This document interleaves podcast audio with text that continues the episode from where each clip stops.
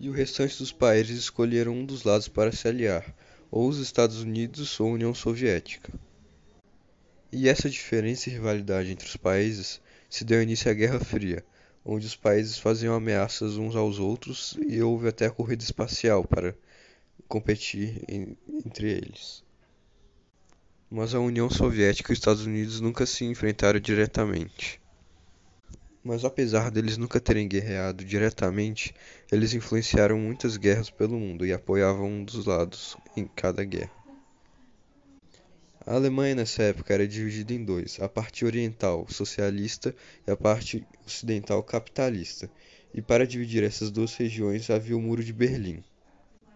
Então depois de um tempo houve a queda do muro de berlim que simbolizou o fim da guerra fria onde a alemanha se unificou mas a guerra acabou oficialmente com o fim da união soviética